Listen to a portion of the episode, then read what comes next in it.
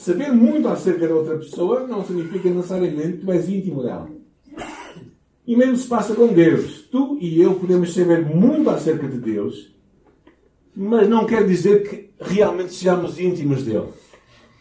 Ah, eu acho que às vezes parece que confundimos as coisas, pensamos que intimidade é, é somente conhecer coisas. Mas verdadeiramente, intimidade tem a ver com relacionamento. E o relacionamento tem duas direções. Tem a, a parte em que tu és, tu te dás a conhecer e a parte em que tu conheces. É? Ser conhecido e conhecer é parte desse relacionamento.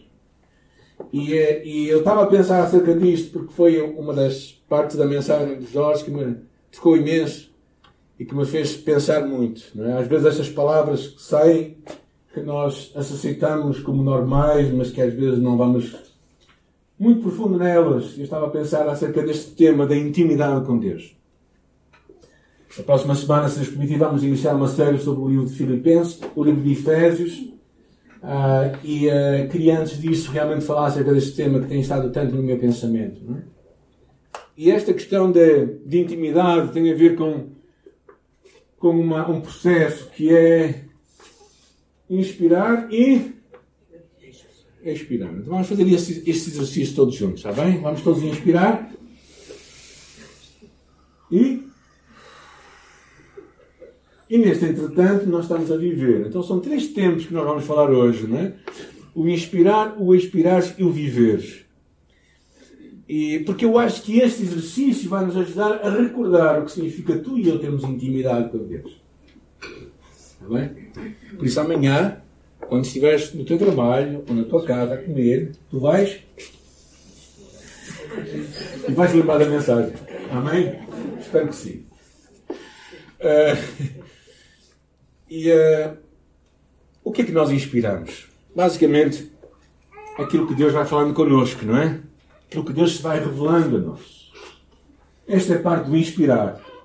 O Deus que, que, que foi-se sempre revelando ao longo da Bíblia, ao longo das Escrituras, e o salmista, o salmista tinha expressões muito interessantes quando ele dizia: oh, quanto eu amo a tua lei, lâmpada para os meus pés é a tua palavra e luz para o meu caminho. Ou seja, e ele mais à frente diz: Eu guardei a tua palavra para não pecar contra ti. Ou seja, ver a, a palavra de Deus, a Bíblia, como uma luz. Não sei quantos de vocês acordam à noite. Alguém acorda à noite aqui? Aos homens, os homens todos como a eu, eu acordo algumas vezes à noite, não gosto muito. Deve, chega-se àquela idade, paciência, né? Temos mesmo que acordar. E, às vezes, se nós não conhecemos o lugar onde nós estamos, nós vamos ter grandes problemas, porque vamos ter algumas alguns barulhos estranhos, né? vamos contra as coisas e tal. E é interessante que o salmista dizia que é, é luz para o nosso caminho. É? Nós sabemos a importância da luz. A importância da luz quando há uma escuridão profunda. A importância de termos uma, uma direção para a nossa vida. E a palavra de Deus é como esta luz para nós. É aquela luz que às vezes tanto nos mostra o caminho como mostra quando nós temos uma nódoa na, na camisola, coisa parecida, não é? Ou seja, a luz tem esta, esta vantagem de mostrar as coisas que de alguma forma nos beneficiam, mas algumas coisas também que nos denunciam, não é? e é por isso que a Bíblia, que às vezes é falado lá que as pessoas não vêm para a luz para que a sua, as suas trevas não sejam conhecidas. Diz o livro de João. Para tu e eu temos intimidade com Deus, uma das coisas principais que precisamos é de tornar a Bíblia algo fundamental em nossa vida. É interessante que o próprio Senhor Jesus Cristo, o Filho de Deus que viveu aqui na terra, ele diz lá: Nem só de pão viverá o homem, mas toda a palavra que sai da boca de Deus. E encontramos Jesus em muitos episódios. Encontramos Jesus naquele episódio de, de, do, livro de, do livro de Lucas, quando ele na sinagoga se refere às Escrituras em Isaías. Quando ele tantas vezes visitava as sinagogas para ler as Escrituras, para estar a mostrar como as Escrituras, que era naquela altura a Bíblia, eram fundamentais para o caminhar com Deus. E ele próprio, na sua própria vida, fazia isso. E quando ele diz essas palavras, nem só de pão viverá o homem, e ele diz, não depois de um banquete, mas depois de um período de de fome que ele passou, de jejum que ele passou no deserto, não é? na altura em que ele estava a ser tentado por Satanás, na altura em que ele estava a ser provocado por Satanás, e ele por várias vezes referiu, está escrito. Por isso Jesus era alguém que conhecia as Escrituras. Era alguém que também o lemos lá no livro de Lucas, eh, quando ele, aos 12 anos, estava lá no templo a discutir com os mestres da lei. Se Jesus, Filho de Deus, precisava das Escrituras para a sua vida, tu e eu precisamos dela. E esta imagem é tão interessante, esta imagem de, de pão. E claro, como é que nós vamos. Há muitas formas de ler as Escrituras, não é? Há uma forma corrida, que tu lês um livro da Bíblia. Há pessoas que usam devocionais, aplicativos móveis. Não, é? não há nenhuma razão pela qual tu não podes ler a Escritura hoje. Ela está não só democratizada, mas posta em todo o mundo, verdadeiramente de muitas formas e feitios. Uh, o que é importante é nós conhecermos este Deus que se dá a conhecer nas Escrituras. Não um Deus que nós temos na nossa mente, que é de acordo com as tuas ideias de Deus, mas um Deus que já se revelou. Um Deus que diz quem Ele é. Nós cantamos o Deus de Abraão, o Deus de Moisés, o Deus de Maria. Ou seja, um Deus que já não é o Deus à tua maneira. Há muita gente que diz, ah, o que importa é eu amar a Deus. Não importa qual é que Deus é. Não. Deus é uma entidade, é um ser. E tu, e tu não podes tu não podes amar uma pessoa se tu não conheces. Não é?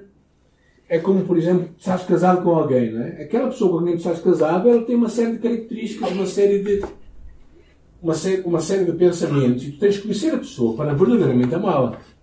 Tu não podes amar um conceito da pessoa. Não estás a amar a pessoa, estás a amar um conceito.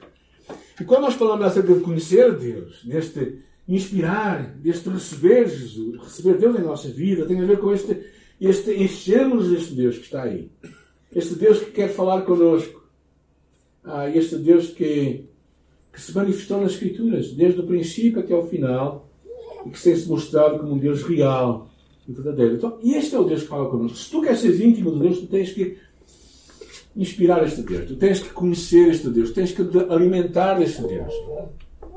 Tu tens que desejar conhecê-lo verdadeiramente. E a outra parte da respiração é inspirar.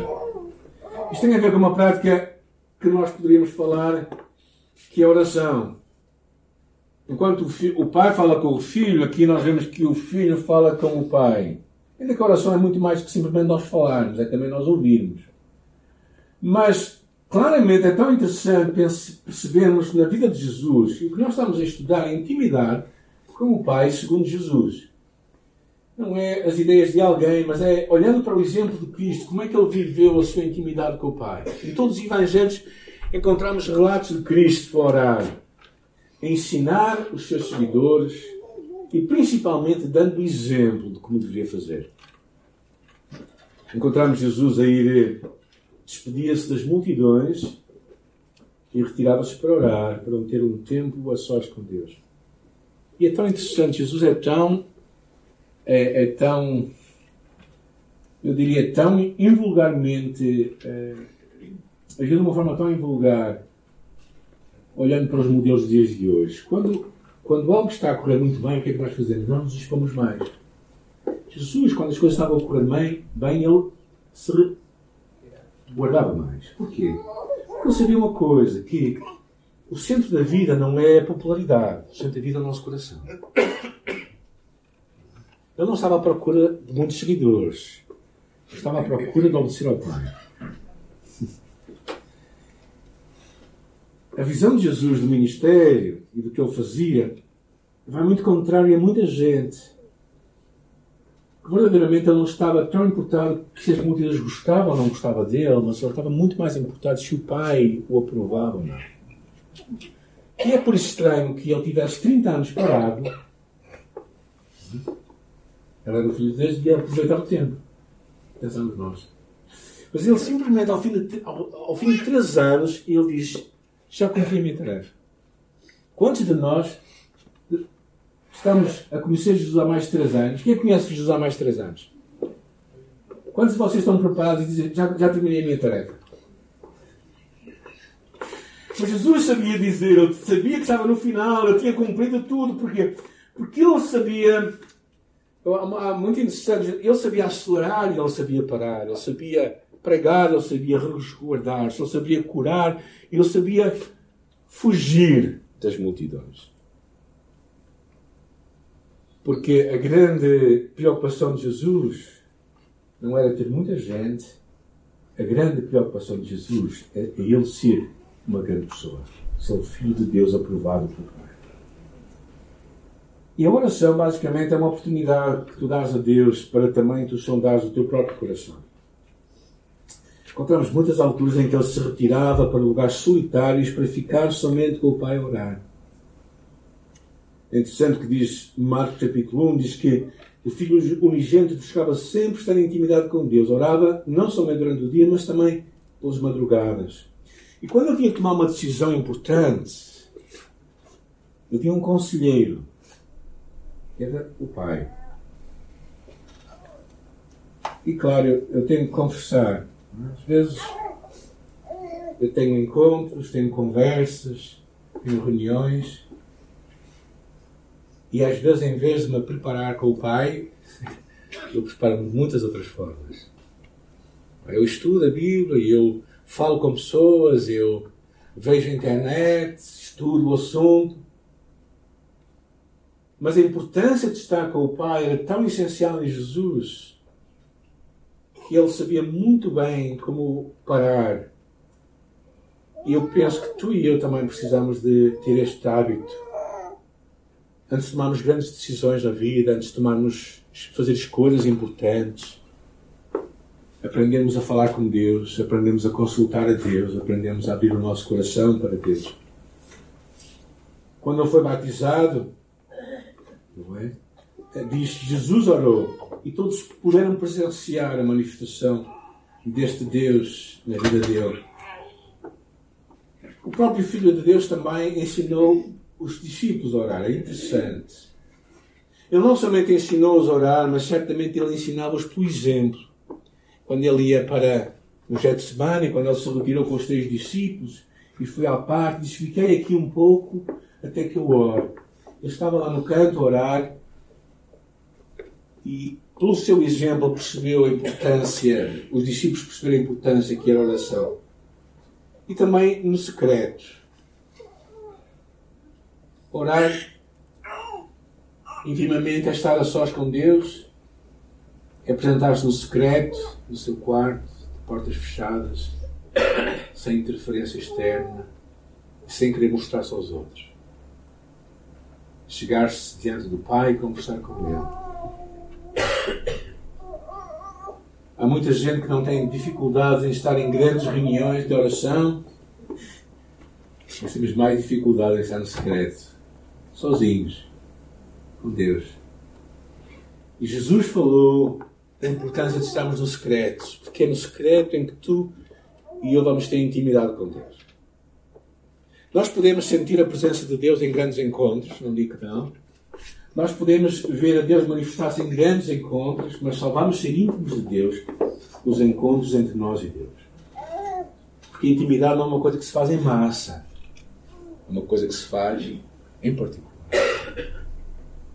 E quando nós falamos de intimidade com este Deus, que eu quero hoje vos encorajar, é também vocês pensarem, bem, mas eu. Eu lia muito. Eu, quando tinha meus 15, 16 anos, li muitas biografias de grandes homens de Deus. E sabe o que aconteceu depois de ler as biografias? Sabe o que é que eu sentia? Eu sentia-me envergonhado. Assim, o que? Esta manhã, chegava às 3 da manhã, acordava para orar orava três horas, eu nem consigo orar três minutos, dizia eu. E eu ficava assim, não é? E talvez tu penses assim, bem, amanhã eu vou mudar a minha vida, eu vou começar a orar 30 minutos por dia. Mas tu não oras 5 ainda, ok? E tu pensas, não, mas amanhã eu vou conseguir. E amanhã acordas e é como aqueles primeiros dias do ano em que tu fazes uma, uma, uma decisão, não é? E come, os primeiros dias começas bem, mas depois, com o passar do ano, aquilo vai ficando para trás, não é? Alguns já estão a pensar, já me esqueci das minhas. daquilo que eu decidi no princípio Ou seja, o importante é tu seres consistente, sistemático, criares um hábito. Um hábito cria-se por a consistência. E por isso, Deus não está. Em uma parte da Bíblia nós lemos que nós devemos orar 5, 10, 30, uma hora, duas horas ou três. E um lado. Se alguém encontrar, avisa. Talvez tenha uma outra Bíblia que não a minha. Mas a importância em nós encontrarmos a Deus e fazê-lo de uma forma constante. Porquê? Porque intimidade precisa de relacionamento. Tu não és íntimo de uma pessoa que tu vês de longe a longe. Não é? Não é? Vês uma pessoa e passado um ano, vês, este é o meu grande amigo íntimo. Não, não Íntimo é a pessoa com quem tu podes estar constantemente, de uma forma continuada. Isso sim é uma pessoa íntima. E quando nós falamos de intimidade com Deus, é na mesma, na mesma direção. E parte desta da importância, nós primeiro recebemos de Deus, pela palavra, e nós inspirarmos para Deus, pela oração, tem a ver com este processo de termos este encontro com Deus. Uh, um dos grandes homens de oração, chamado George Muller, alguém fez um comentário sobre ele, diz assim: quando ele falava, até o céu ficava em silêncio. Este homem era um homem que acreditava no poder da oração. E ele viu muitos milagres. É uma história muito empolgante. Encorajo-vos mesmo a ler a história de George Muller. George Muller, um homem que Deus chamou para começar orfanatos em Bristol, na Inglaterra, na altura em que a Segurança Social não participava com nada. E ele começou orfanatos e começou, e na altura em que ele morreu, ele tinha 1500 crianças que eram alimentadas todos os dias pela fé e pela persistência e continuidade de George Muller. Porque ele orava a Deus, ele acreditava neste dia da oração. Orar também é basicamente o certificado de incapacidade. O que eu quero dizer com isto? Orar é tu dizer que tu não consegues, Deus consegue. Tu não podes, Deus pode. Tu não és capaz, Deus é, é capaz. É uma oportunidade que tu dás, tu perceberes as tuas limitações, a tua fragilidade. Dos momentos mais significativos da minha vida de oração são aqueles momentos em que eu não consigo mesmo fazer nada. Um desses episódios aconteceu há muitos anos atrás, quando eu estava. Alguns conhecem a história, quando eu estava lá na outra igreja e nós tínhamos um projeto para a África chamado Janela para a África. E naquela altura nós, nós mandávamos livros e tudo isso para mim. Naquela altura era mais jovem, né? A minha coluna era, era um pouco mais jovem que esta, né? E numa daquelas aventuras que eu tinha de mandar livros e carregar caixas e tal, fiquei. Fui para o hospital, né? levar umas injeções, tudo isso. E, claro, como eu não podia fazer mais nada a não ser orar, eu só podia orar. Então eu estava lá no, no escritório, lá da igreja, estava a orar e, e, estava um pouco com dores, mas dizia assim, bem, Deus, agora estou aqui, olha, tenho que orar, não é? E, e, naquele dia eu estava a orar a Deus, porque ia ter um encontro com, com o homem que, que nós estávamos a, a tínhamos de fazer um pagamento da construção aqui. E por isso eu estava a orar, Senhor, ajuda-nos, como é que vamos fazer isto? Não é? Como é, como é que eu vou dizer ao homem que nós não temos dinheiro para lhe pagar? E claro, a construção estava a andar, estava a andar, era uma. Era, nós começámos a construção com 120 mil euros, né? a construção custou 600 mil. Se querem ajuda a fazer as contas. Mas, mas basicamente eu costumava. Não, mas na altura, mil é muito para quem não tem, 10 mil é muito para quem não tem, 100 mil é muito para quem não tem, é a mesma coisa. Né? Se tu não tens, é muito. E naquela altura estava a orar, Senhor, como é que eu vou dizer a este homem, como é que vamos fazer, trabalhar esta questão dos pagamentos e tal. Então estava a orar e de repente o homem liga, não vamos ter reunião esta manhã, não, eu não conseguia. Também marcou para o princípio da tarde, depois também disse que não, não podia. No meio da tarde estava a orar e, e de repente ouvi Deus falar comigo e assim, olha, vai à caixa de correio. Eu fui à caixa de correio e lá estava um envelope uma oferta que em menos de 24 horas chegou de Toronto até Hermosinde. Não me perguntem como. Em menos de 24 horas foi do Canadá até Portugal, até Hermosinho. E foi entregue na caixa de correio. Estava lá a carta assinada, o cheque passado no dia anterior, a carta com, com o cabeçalho, com o dia marcado e o carinho. Em menos de 24 horas chegou aquilo, vi a carta. Era uma boa oferta, não é? De 3, pai, 3 mil euros quase. Mas à parte não era oferta. Foi aquele, aquela comprovação de Deus, que Deus estava connosco. E houve uma altura em que eu tinha algumas dificuldades com os meus filhos. Eu tive algumas dificuldades. Eles foram sempre uns, pais, uns filhos extraordinários. E eu é que tive mais dificuldades com eles, né? com o pai. Mas houve uma altura em que eu estava mesmo aflito com um deles, que até não era dos que dava mais trabalho. É? Eu estava a orar muito. Eu cheguei ao final dos meus recursos, estava a orar, orar, orar, orar. Aí eu percebi, a minha inteligência, a minha capacidade era de nada. A oração é uma oportunidade que tu dás a Deus de Ele agir e de tu não teres crédito de nada. É por isso que tantos episódios da Bíblia parece que Deus tem prazer em retirar as forças ao forte para mostrar que a glória é só dele. Isto é muito curioso. Há tantos episódios desses. Falámos de Golias, não é? Aqui nesta história, não é? Aqueles guerreiros que viram Golias, nenhum deles teve coragem para ter ele. Mas um jovem com fé no Senhor Jesus, David, enfrentou.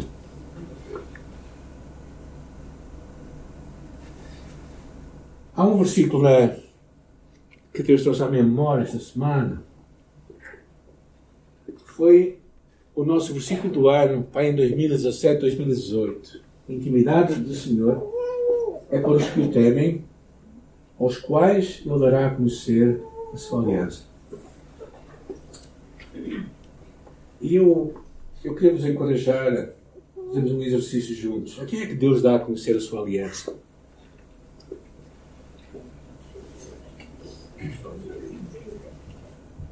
Aqueles que o temem. O que é temer a Deus? O que é temer a Deus? É acordares na manhã e pensares assim: Deus é maior que eu, Ele é meu Pai amoroso. E porque eu o amo também, quero fazer o que Ele quer para mim. Eu vou temê-lo, não, não um temer de medo, de um pai julgativo e vingativo, mas num temor de alguém que ama o pai, que o respeita, quer agradar. E Deus quer manifestar a sua aliança. Deus quer manifestar, mas não vai manifestar a toda a gente. Lamento. Deus só vai manifestar um grupo pequeno de pessoas, que são aqueles que conseguem temê-lo. Uma, uma reverência diante de Deus. A palavra reverência já não vai sendo muito usada nos nossos dias, não é? Mas é isto que Deus quer. É impossível separar as coisas também. Olhando para isto, o que precisamos é que, nesta intimidade, nós precisamos de conhecer e sermos conhecidos. É importante gastarmos tempo lendo a palavra e tempo falando com este Deus. E é impossível separarmos as coisas. Ou seja, nós podemos conhecer toda a Bíblia, sentir intimidade com Deus se nós não orarmos. E também tu podes orar a um Deus que é da tua imaginação, mas não estás a orar a Deus, estás a orar a tua imaginação.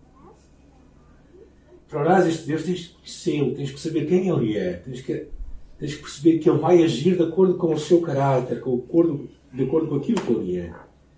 Por isso, é algo para todos nós, não é algo só para alguns, mas precisamos de ter prioridade na nossa vida.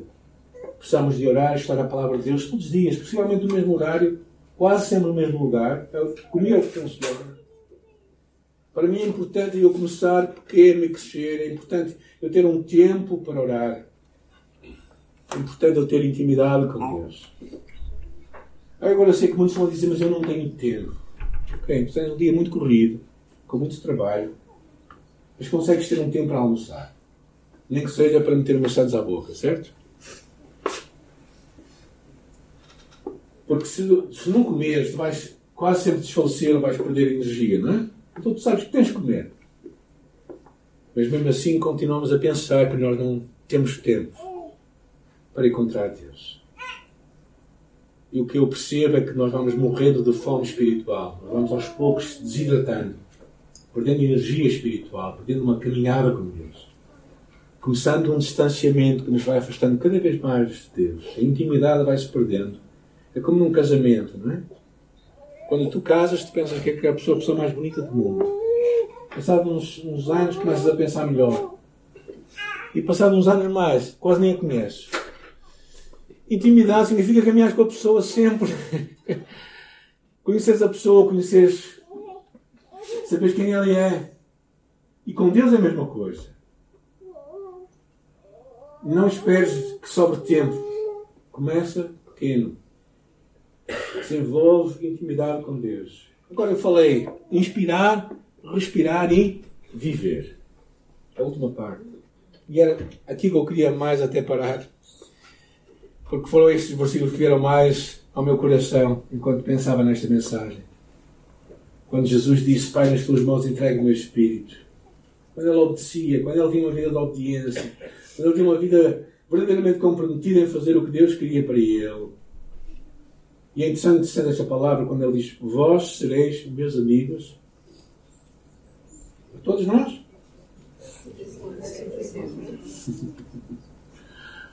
Se eu te perguntasse, faz o que ele te manda. Ah, oh, pastor, não é perfeito. Não é isso que eu estou a perguntar. Estou a perguntar está disposto a fazer o que ele manda? Obediência é, é interessante. A obediência é o que tu e eu precisamos fazer. Obediência é um sinal de grandeza. Às vezes nós pensamos que só as crianças acontecem, não é? Mas Jesus, pela obediência, eh, foi até à morte e morte de cruz. O livro de Filipenses é muito interessante, que fala que por causa da sua obediência, Deus lhe deu um nome que é sobre todo nome. Tornou-se homem, como o homem obedeceu ao Pai, sempre. E lá, naquelas últimas conversas com os seus discípulos, ele diz uma coisa curiosa. Diz, Aquele que tem os meus mandamentos e os guarda, esse é o que me ama. E aquele que me ama será amado do meu Pai. Também eu o amarei e me manifestarei eu. Agora pergunto-vos eu a vocês. Aqui é que Deus se manifesta.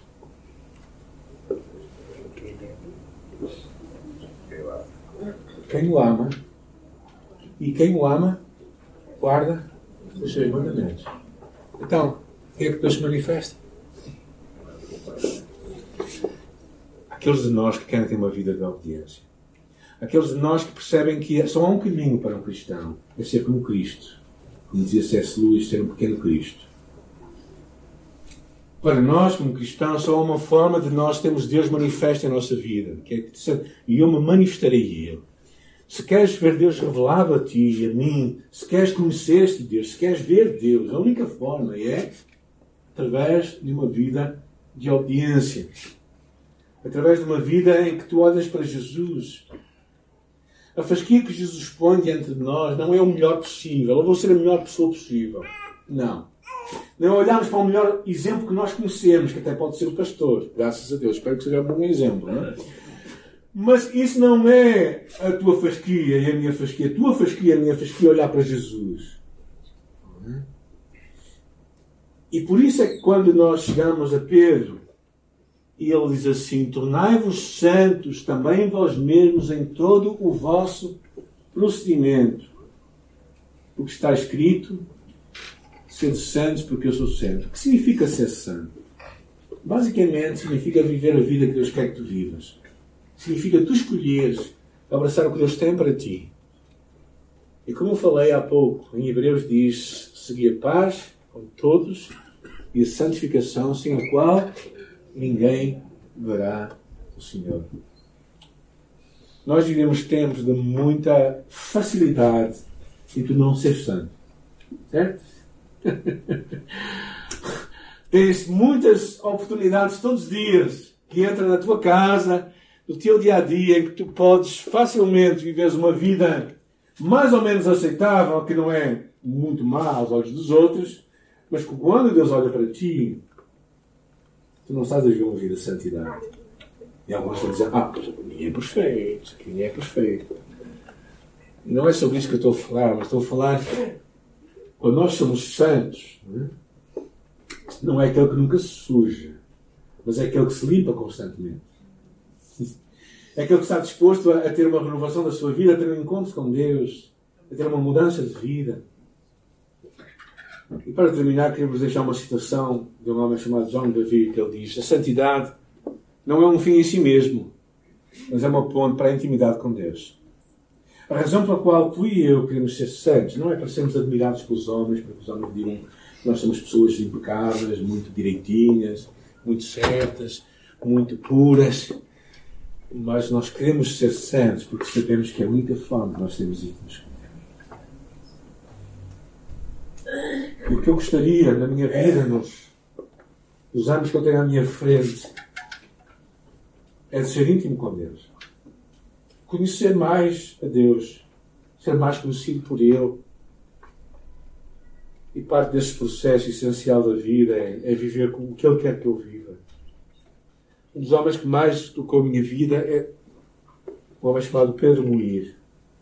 Foi o nosso padrinho de casamento. E aos 70 e poucos anos ele orava como uma criança. Se o ouvisse orar. Mas era alguém íntimo com Deus. E às vezes a religião tem tudo menos intimidade, às vezes. Podes saber muito sobre Deus, tu podes conhecer a Bíblia de trás para a frente, podes conhecer os livros da teologia todos, podes saber versículos de cor que nunca mais terminam, podes, podes citar muita gente importante, mas se tu não vives uma vida de santidade, tu não vais conhecer a Deus. E as pessoas mais santas que eu tenho conhecido, às vezes, são as pessoas mais simples da minha vida. Minha ama, aos 90 e poucos anos, teve em nossa casa, em uma dada altura, pediu muito para que a Jacinta fosse lá, porque ela queria pedir perdão por algumas coisas que ela fez. Aos 95 anos, 95 anos, alguém ter consciência para pedir perdão, é porque Deus está cá dentro. E o que eu quero desafiar neste dia é seres íntimo de Deus. Não é saber coisas acerca de Deus, não é conheceres a Bíblia de trás para a frente, que é importante também, mas é viveres consistentemente a tua fé, é desejar no teu coração, sondar a tua alma, dizer assim: Deus, eu quero te conhecer verdadeiramente, eu quero, quero ser íntimo contigo, eu quero estar perto de ti, eu quero ter um relacionamento de proximidade contigo isso vai passar por tu fazer ajustes na tua vida também. Ajustes no teu horário, ajustes na hora como passas o teu dia, se calhar, a forma para onde olhas, para o que vês, o que ocupa a tua mente. E se tu conseguires fazer isso, tu vais conseguir ver Deus. Não é? Vamos cantar uma música, não é? Que diz: Eu busco, procura Deus. Não é? Vamos estar com essa? E, e, essa música fala isso, quer dizer, é, é, muito. Nós cantamos e faz bem. Nós gostamos de cantar, certo? Mas, gente, não é. Nós cantamos juntos e nós podemos ser o mais sinceros possível, acredito que sejamos. Mas sabe onde é que tu vais buscar Deus? Ninguém te vê. Do quarto, como dizia Jesus. No secreto. Aquele lugar onde ninguém se apercebe. A tua oração, só Deus é que eu ouvo. Ninguém bate as palmas e diz que rica oração, que linda oração.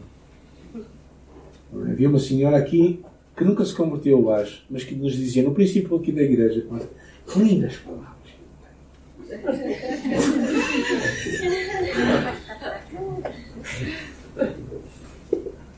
Não precisa de impressionar Deus. Na verdade, eu não sei impressionar comigo. Nem comigo.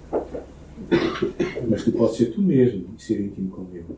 Eu te quero encorajar a começar este caminho na tua vida, se não o estás a fazer.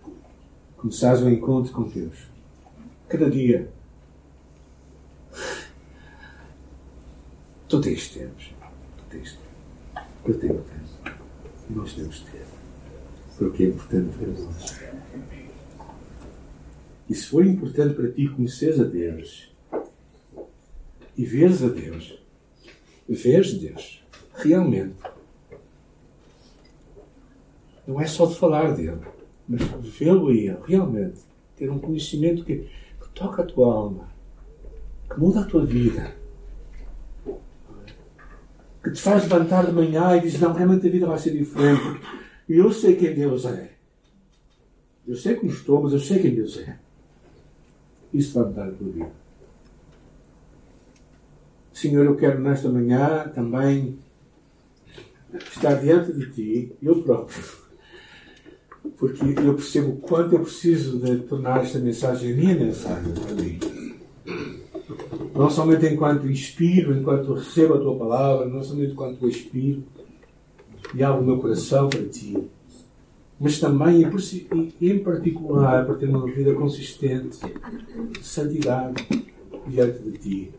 Uma vida que te agrada, uma vida que cumpre os teus propósitos, uma vida que Cristo aprova, uma vida que fica bem com Jesus. Eu quero orar por mim, Senhor, que é começar em mim que eu posso mudar a vida. E quero orar que tu me ajudes a cada dia, Senhor, a cada dia da minha vida, a vigiar os meus olhos, a minha boca, o meu pensamento, para que te agrada, Senhor. E ajuda-nos a sermos uma comunidade que eu sei que não somos perfeitos mas eu creio que queremos ser como tu. Quero orar, Pai, para que sejamos essa comunidade de fé que te ama, que te busca, que te procura, que te quer obedecer, que quer caminhar contigo, que quer fazer mudança na sua vida, que quer ajustar a sua vida, que quer parar de falar mal para falar bem, que quer pensar bem dos outros, quer abençoar, que quer semear bênção na vida de outros. Eu oro, Senhor, isso por cada um de nós. E, Senhor, se alguém, alguém nunca entregou a sua vida a Jesus, que alguém nesta manhã que nunca disse a Jesus: Jesus, eu quero seguir-te. Custa custar, eu quero seguir, eu quero caminhar contigo. E que esta manhã seja esta manhã da decisão. Que eu possa tomar esta decisão na sua vida, Senhor. Eu entrego a minha vida quero te encorajar e ti que estás aqui, se calhar nesta manhã, a pensar: o que vou fazer com isto? Eu nunca tomaste esta decisão na tua vida, mas eu quero te convidar nesta manhã a abrir o teu coração para Jesus e a uh, entregares a tua vida a Jesus. Uma simples oração vai chegar ao céu. Simples oração que tu entregas a Ele, pedes perdão pelo teu pecado, confias no teu amor, no seu amor por ti. Convido-te a orar comigo nesta manhã. Senhor Jesus, nesta manhã eu entrego a minha vida a ti. Peço perdão pelos meus pecados. Eu quero pedir para que entres na minha vida. Eu quero caminhar contigo. Quero ser teu discípulo. A tua vontade. Glória em nome de Jesus. Amém. Estamos aqui esta manhã porque alguém te trouxe, certo? Aqui. Então eu quero te convidar a falar com essa pessoa que te trouxe nesta manhã e a dizer: Eu hoje entreguei a minha vida a Jesus. Tomei uma decisão na minha vida, quero seguir Jesus Cristo. E para todos nós, minha oração, o meu desejo, enquanto pensava nesta, nesta mensagem, nesta manhã, é que nós possamos ver Deus. Nós possamos ver Deus nesta semana. E não vamos ver Deus de qualquer maneira, gente. não. Não é assim que a coisa funciona. Eu já disse como é que é. Se não tiveres uma vida em se não tiveres, se não tiveres temor a Deus, tu não tiveres santidade em tua vida, tu não vais ver Deus. Vais ver tudo menos Deus. Vai ver um Deus à tua maneira, na tua cabeça, mas não vais ver Deus. Porque Ele diz que só aqueles que o temem é que têm intimidade com Ele. Só aqueles que são santos é que vão, vão conseguir vê-lo. Só aqueles que guardam os seus mandamentos é que Deus se vai manifestar a eles. Então, o meu convite para nós nesta semana é, é fazermos esta caminhada encontro ao, ao Pai, ao relacionamento de proximidade, para vermos Deus verdadeiramente. Amém? Amém. Assim seja, mesmo aqueles que não disseram amém, que digam amém no seu coração e a sério, e que possamos ver Deus mesmo o resto vai deixar de ser importante, já perceberam, não é? Quando Pedro viu Deus, quando Pedro percebeu que era Jesus que estava com ele, ele diz assim: Ai! Ai que eu sou um homem, ai que eu sou casado com uma mulher pecadora. Foi isso que ele disse, não foi? Quando Isaías viu a Deus, na manifestação de Deus, Santo, Santo, Santo, o que é que ele diz? Ai que eu vivo num povo cheio de pecado. Não, foi ele próprio. Tu vês Deus, Deus trabalha em tua vida. E é isso que importa.